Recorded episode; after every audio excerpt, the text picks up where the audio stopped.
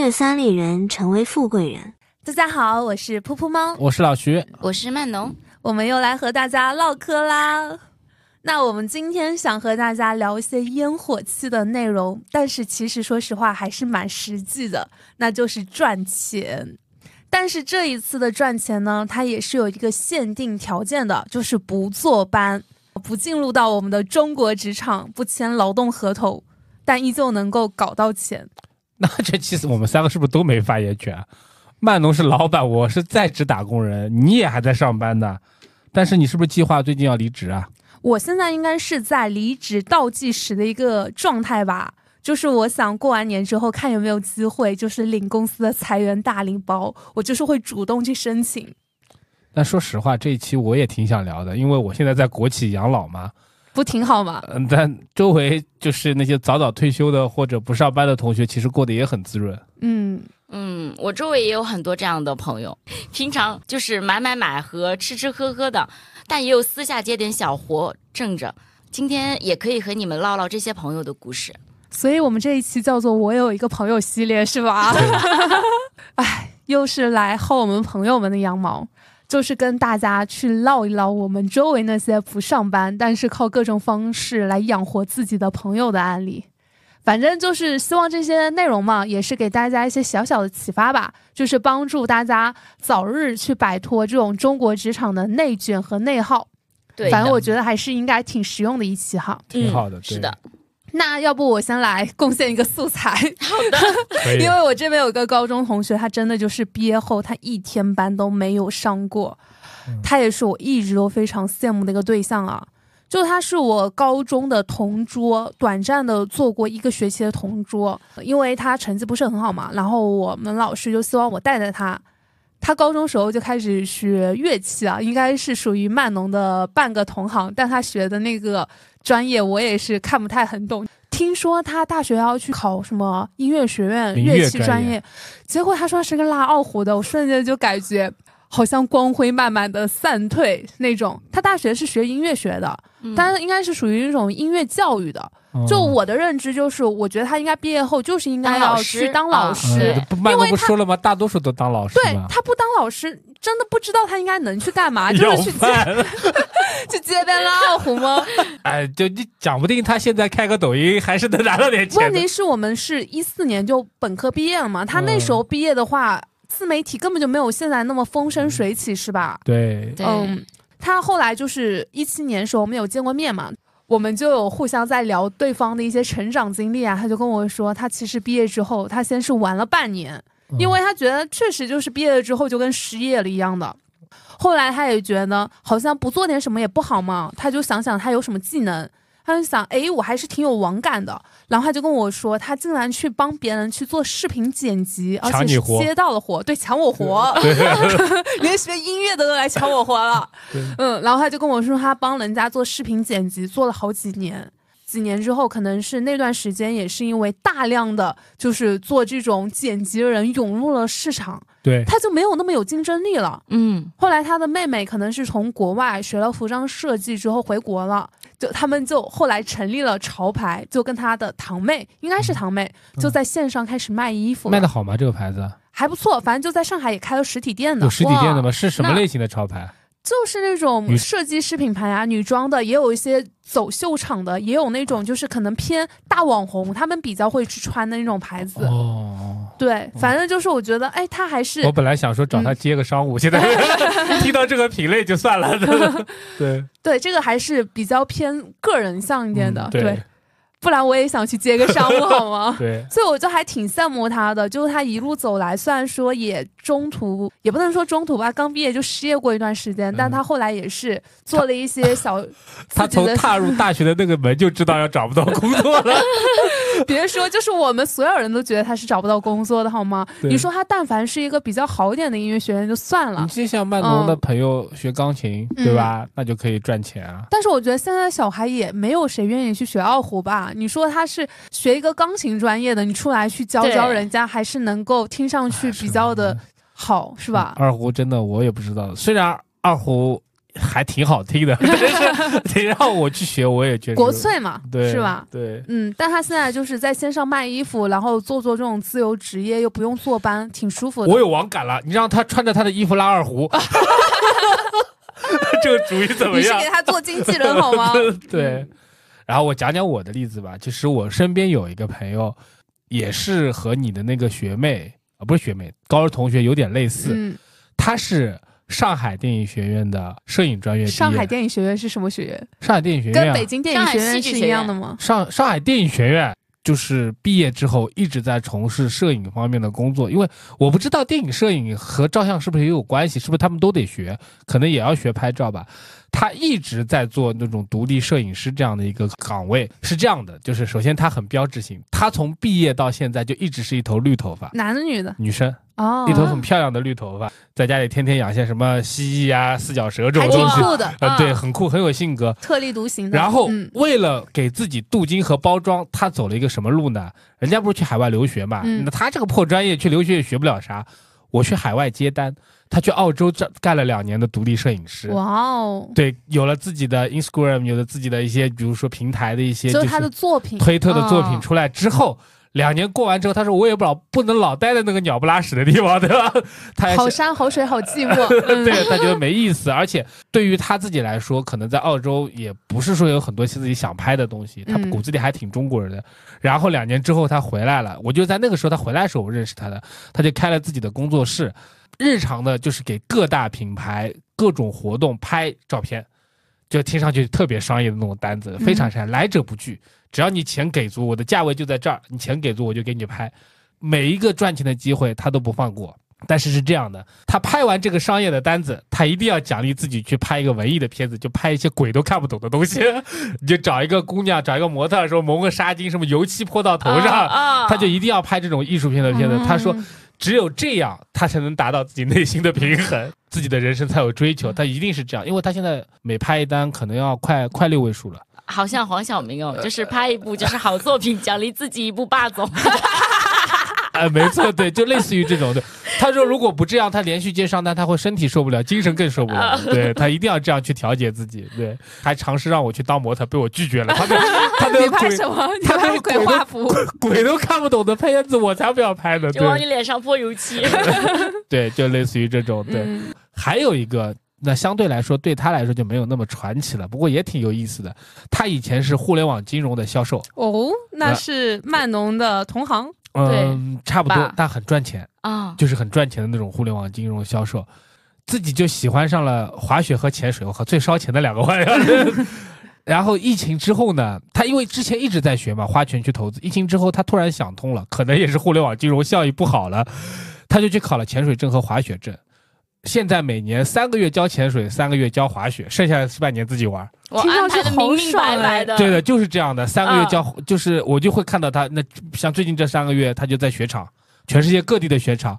哦，哇我还以为他三个月在东北，三个月在三亚。对对啊，对，雪场是这 我样就是这的。么想的。你不去东北教滑雪能有多少钱？都是老板包他。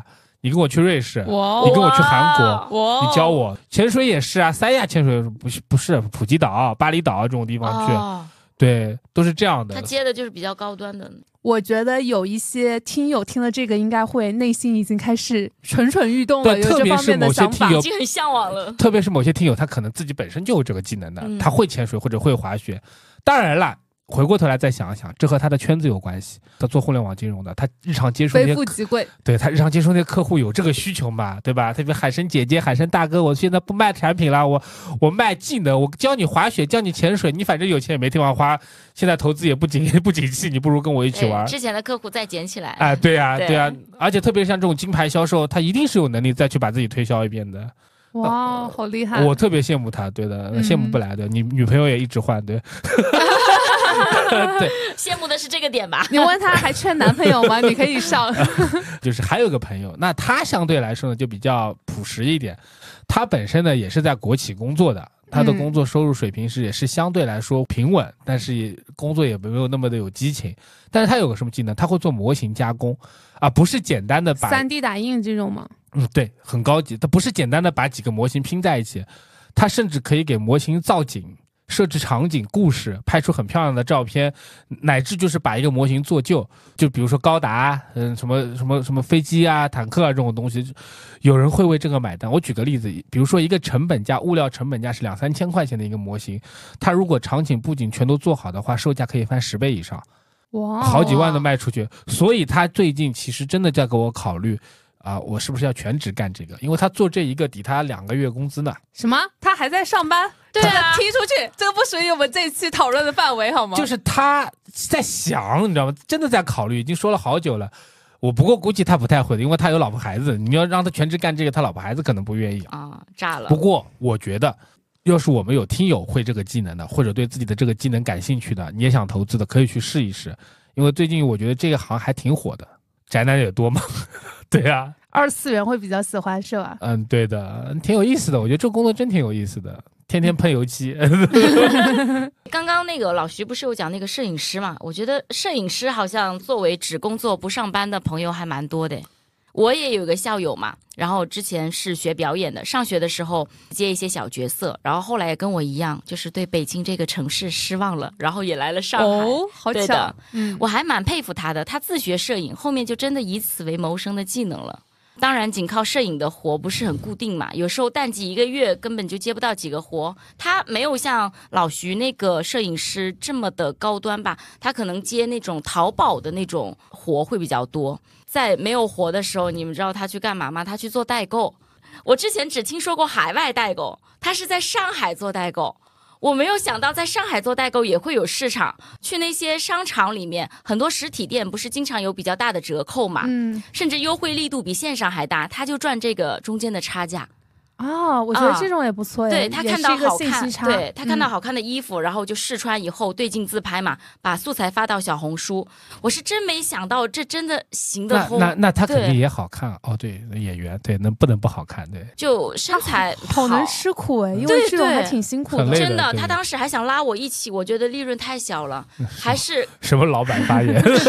纯靠体力活嘛，他一件卖出去可能也就二三十，然后提着大包小包的，冬天然后在那里等快递，我不是陪他去了一嗯趟嘛，就给我冻的呀，就是胃都痉挛了，我就觉得啊天呐，这吃这苦我吃不了，那他还是多接接摄影活吧，上对单会比较那也的不是好嗯都接得了，他就有有种那种艺术家的小脾气，有的时候我跟他讲，我说你的那个营销也要跟上，你要接更多的活。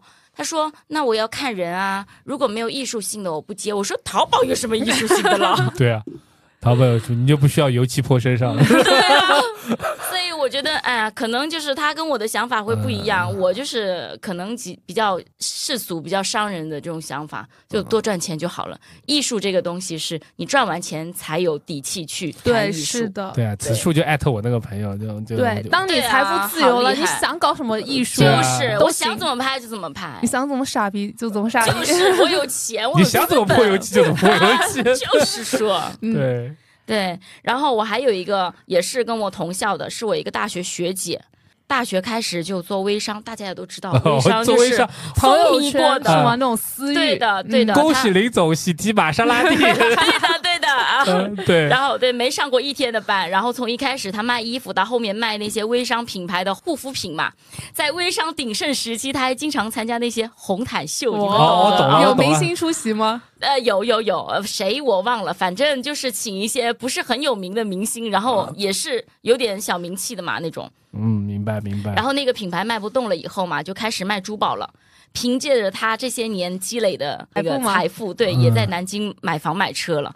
反正他靠着他那个高质量客户客户群体滋润到现在，我觉得真的是有客户资源就不愁饭吃，跟刚刚那个对啊滑雪的、跟跟我那个跟我那个朋就友要是做金融的一金融的样啊，对对啊。对对，你客就户是维护的好，所以做销售真是卖他自那己个很价重值要。十万的微信啊，这真不的啊、是在反复薅这一帮客户吗？ 对啊，他毛多啊， 对啊，客户有各种需要，呃你对啊呃想要什么，我都可以为你提供。对对，只要你要，只要我有。然后我还有一个朋友，是我之前认识的，因为我去找他算那个占星的，哇哦算星 盘，进入到玄学趴了是吗？哇对对，啊对进入玄学趴了。就是这个只工作不上班的朋友里面，不能没有玄学的朋友。嗯，他也是从毕业以后就没上过班嘛，他跟我师姐不一样，他是卖佛牌。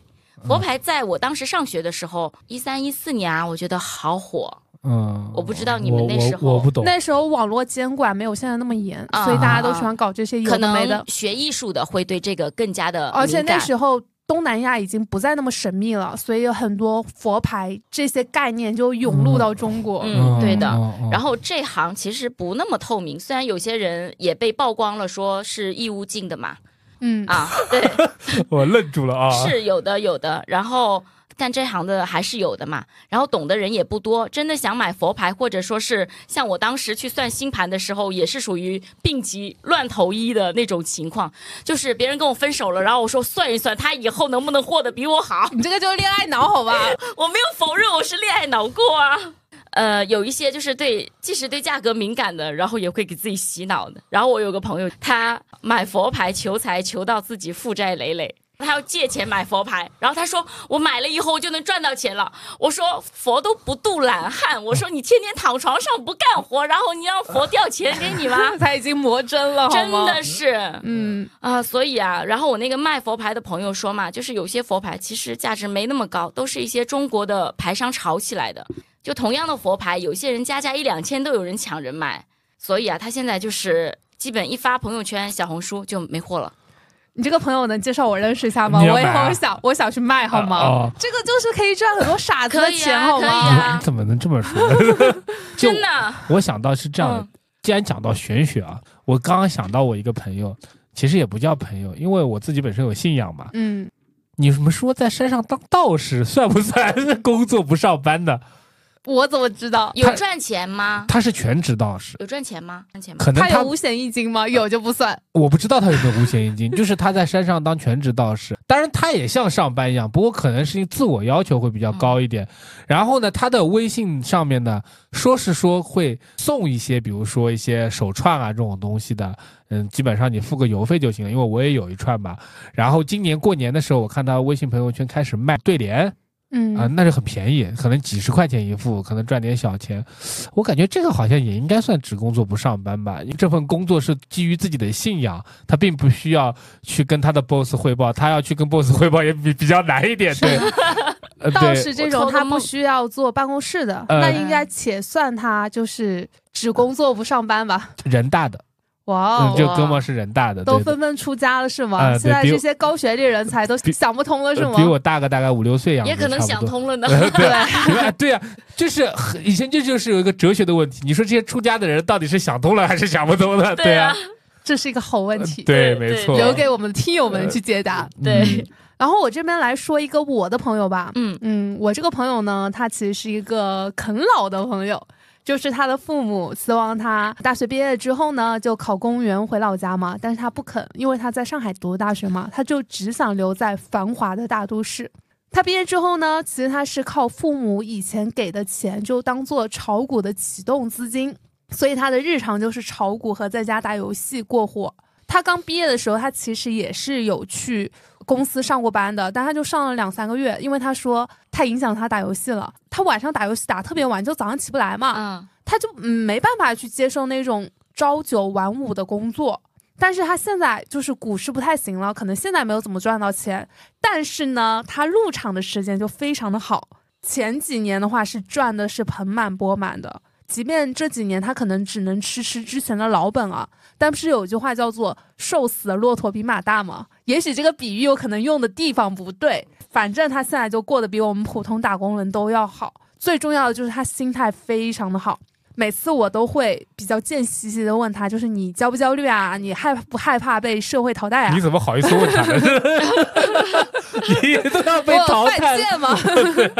然后他都会跟我说他不焦虑，而且就是我试图就跟他散发一些焦虑啊，我会用一些言语敲打他，但他真的就是那种左耳进你右怎耳么出。好意思敲打他 呢？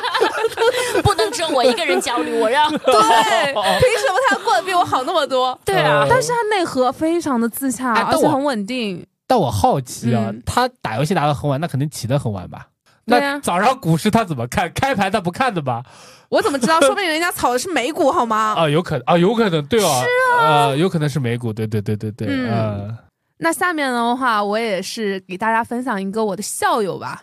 他跟我不是一个专业的，但我们都是文科专业嘛，就是你们懂的。其实文科现在已经逐渐的，就像张雪峰老师说的，就是嗯只能去从事一些服务行业嘛。嗯，说实话，我们刚毕业的时候，能进的基本上都是那种非技术岗。比理工科来说，没错，对，确实是缺少对啊一些市场竞争力啊，就是我们的待遇不会特别的好嘛。即便你是名校毕业，嗯很多人就刚去大厂的时候，就是要么就是。就给你冠个好听点的名字叫管培生，那其实就是高级打杂的，对，啊是的，就是要不就是马上快给你一个税后一万块，或者是税后八九千这样的一个薪资啊对。如果你是去那种企事业单位，就更低，可能一个月就是七八千这种。对，四五千，对什么七八千，你说多了 好吧？嗯，研究生应该会稍微高一点。嗯，对。但我这个校友呢，就是他后来他是去了类似于这种企事业的单位，但他是没有编制的，他是偏嗯合同工那种。合同制，嗯，嗯他是上了几个月的班，他也是觉得很清闲又很无聊。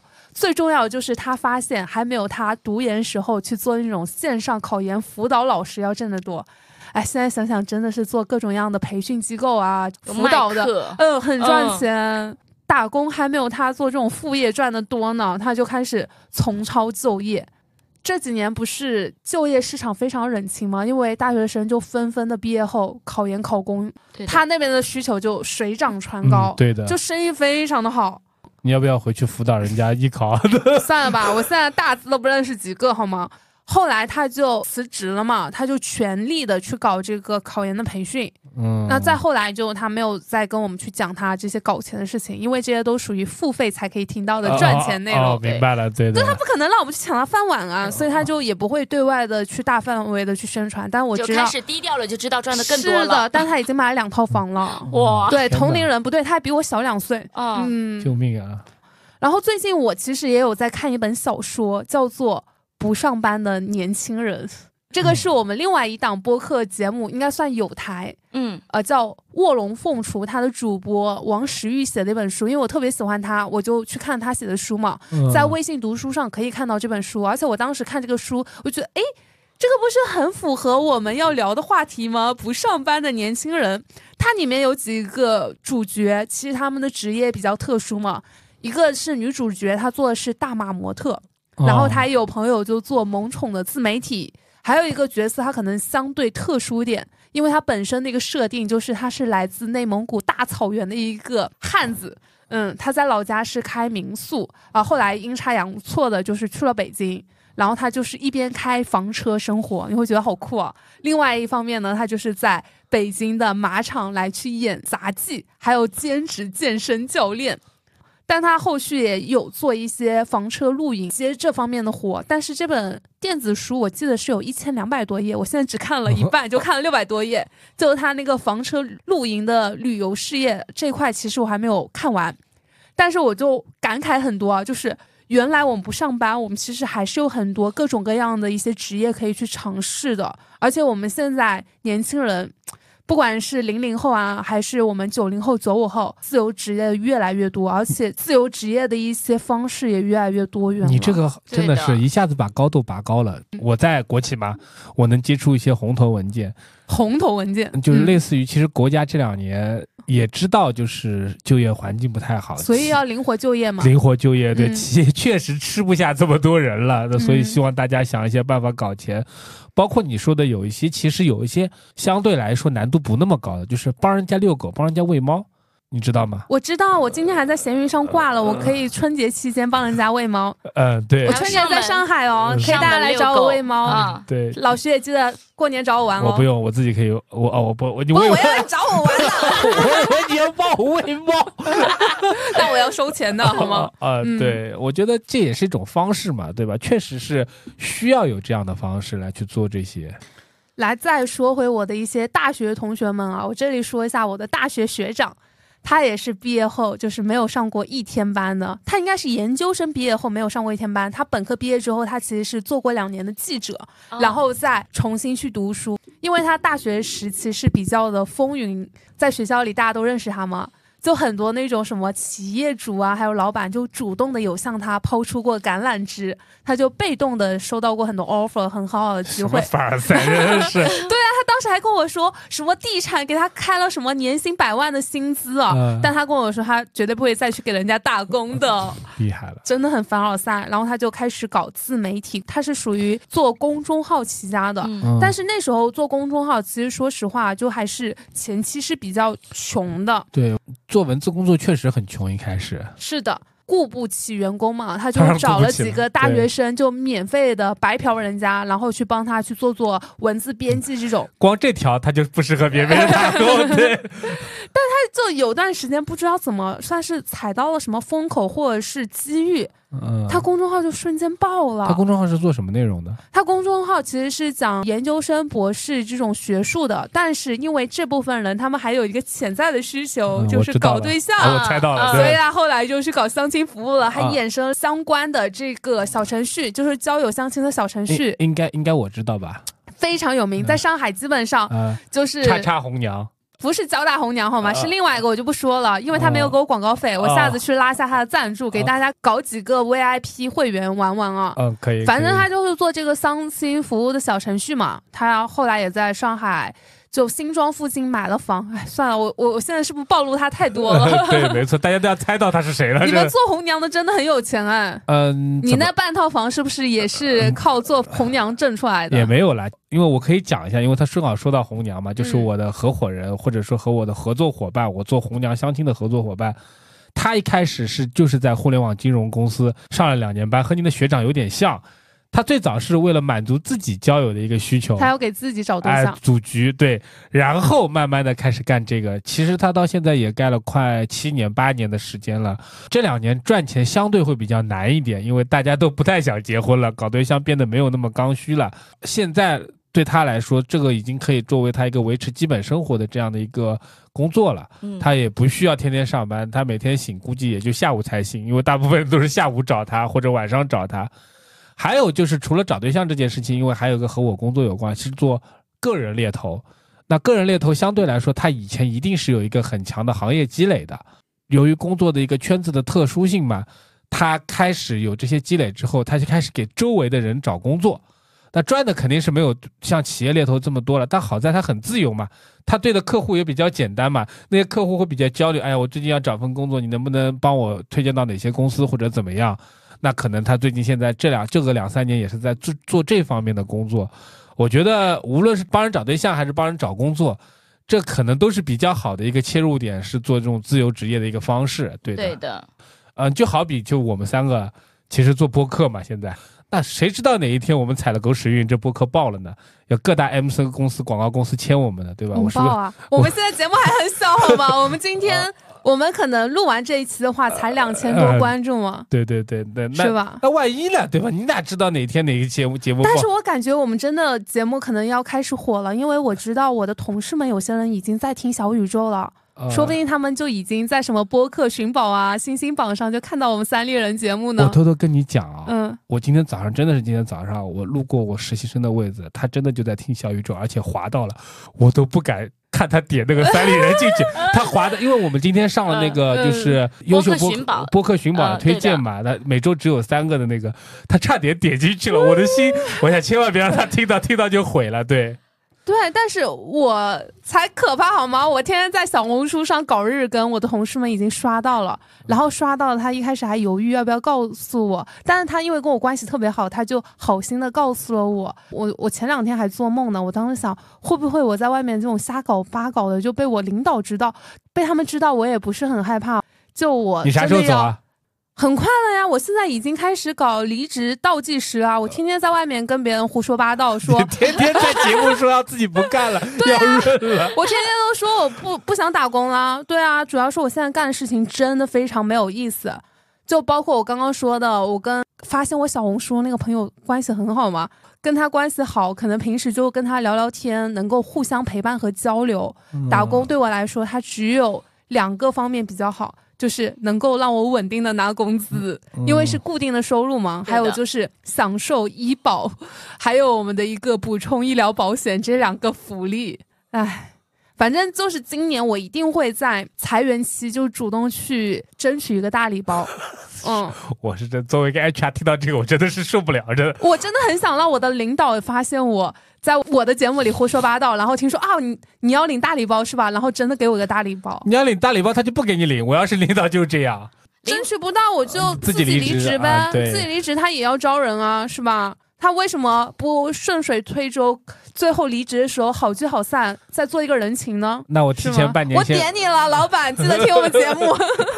那提前恭喜噗噗猫，提前半年恭喜噗噗猫成为我们三个人里面第一个离开职场束缚的自由人了。是的，就是成为那种只工作不上班的。啊那但剩下这种可能可能就我一个人吧。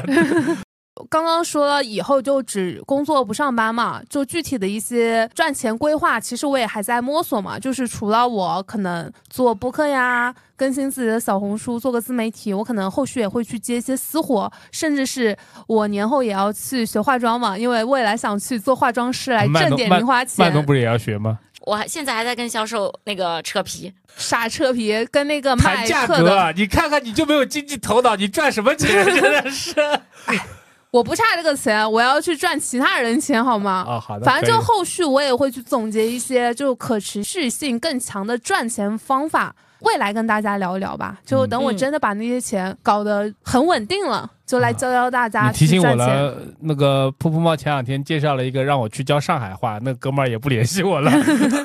可惜可惜，对，以后还有机会呢，我们自己去搞个上海话沪语班好吗？就是我们哎自己有道搞个理夜哦校，啊，可以啊搞个夜校教哦沪语、教教唱你看我歌，们都有技能，对，教胡哎说八 道教教化妆好吗？啊，从教胡化哦说 八道。教化妆可我以，们都也有不正是经的技能。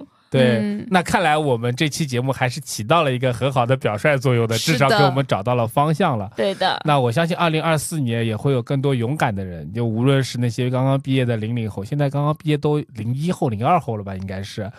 你们如果离开职场之后，能够过上这种不上班的生活，能够远离焦虑、远离内卷，对，也挺好的嘛。没错，对，就让自己能够在一个很舒服的一个状态下，就没错开心就好。